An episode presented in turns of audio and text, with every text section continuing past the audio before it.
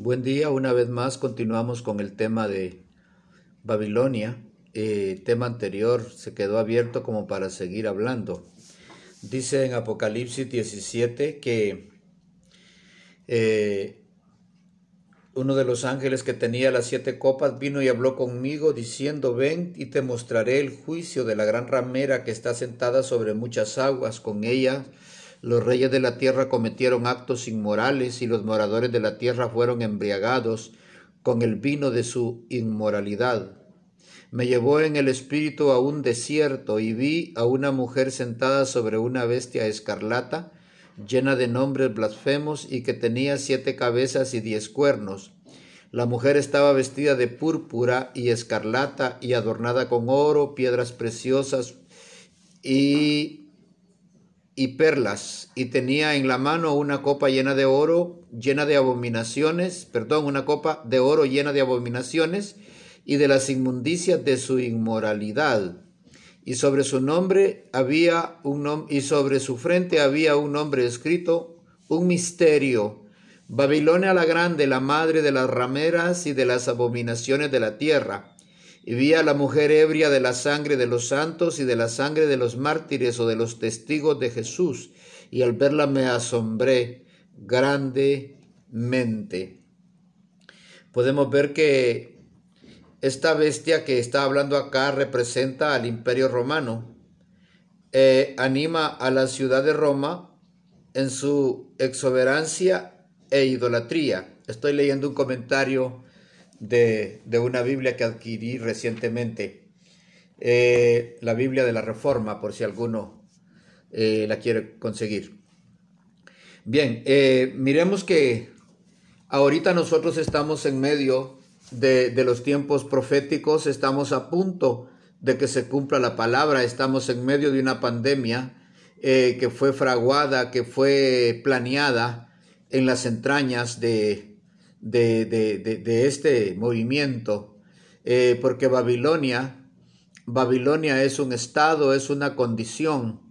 Eh, al decir es un estado, estamos diciendo que como un país tiene gobierno, tiene poder ejecutivo, legislativo y judicial.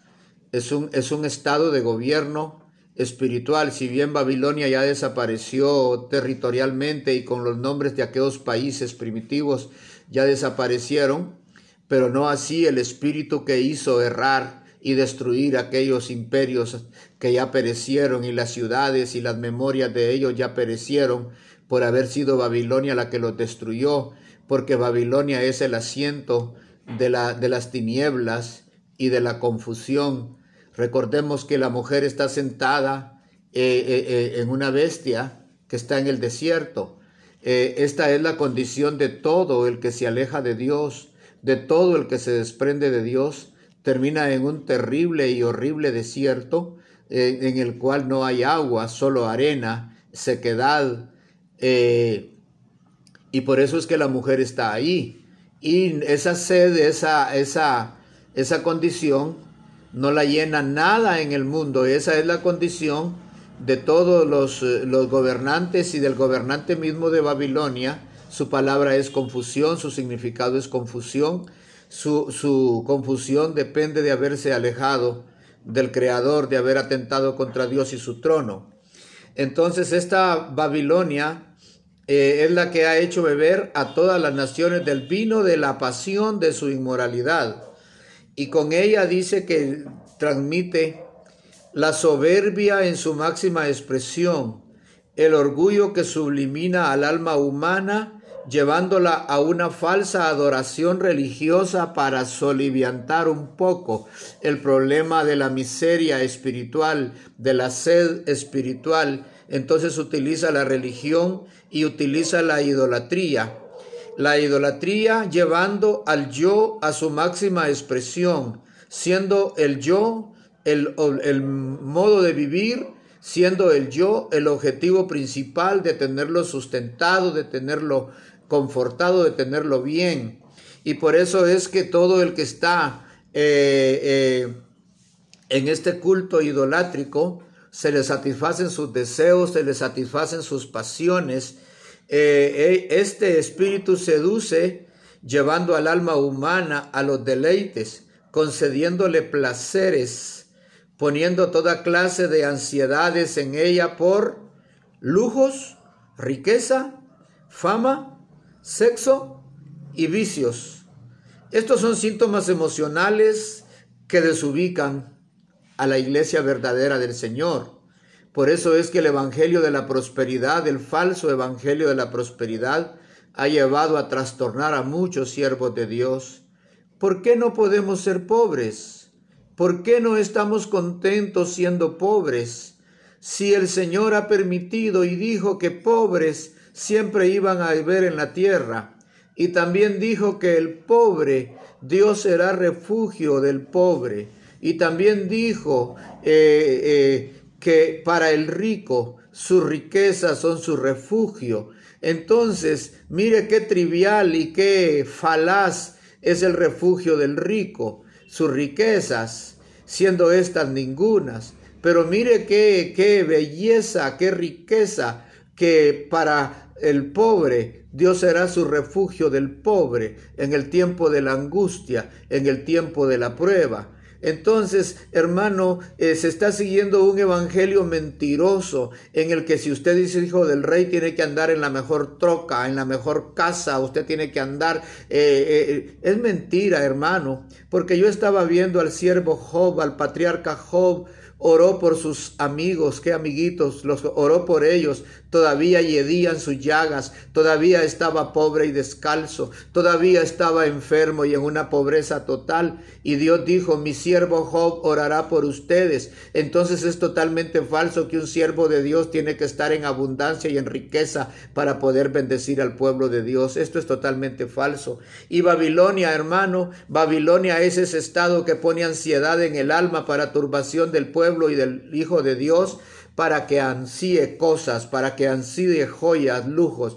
Note que la púrpura dice que era un vestido carísimo que solo los reyes lo podían poner, solo los monarcas, los emperadores, porque era hecho de unas de unas conchitas de mar que emitían una sangre roja, púrpura color vino, y para poder hacer un manto de púrpura, hermano, tenían que haber localidades enteras, regiones enteras de aldeanos recogiendo, sacando de las entrañas de la tierra esa conchita. O sea que no era cualquiera el que se ponía esos vestidos. Ahora vemos que la vanagloria de los jóvenes es ponerse solo cosas caras y le dicen, ah, es original, aunque lo compren ahí en, el, en los pulgueros o en los agachones. Eh, vemos, hermano, que este estado de, arrogancia, grandeza, de orgullo ataca mucho a nuestros jóvenes. Por eso necesitamos, hermano, estar ubicados, que la pobreza, según Dios, no produzca confusión, que la sencillez de la vida no produzca confusión, ni turbación, ni la ansiedad por el dinero,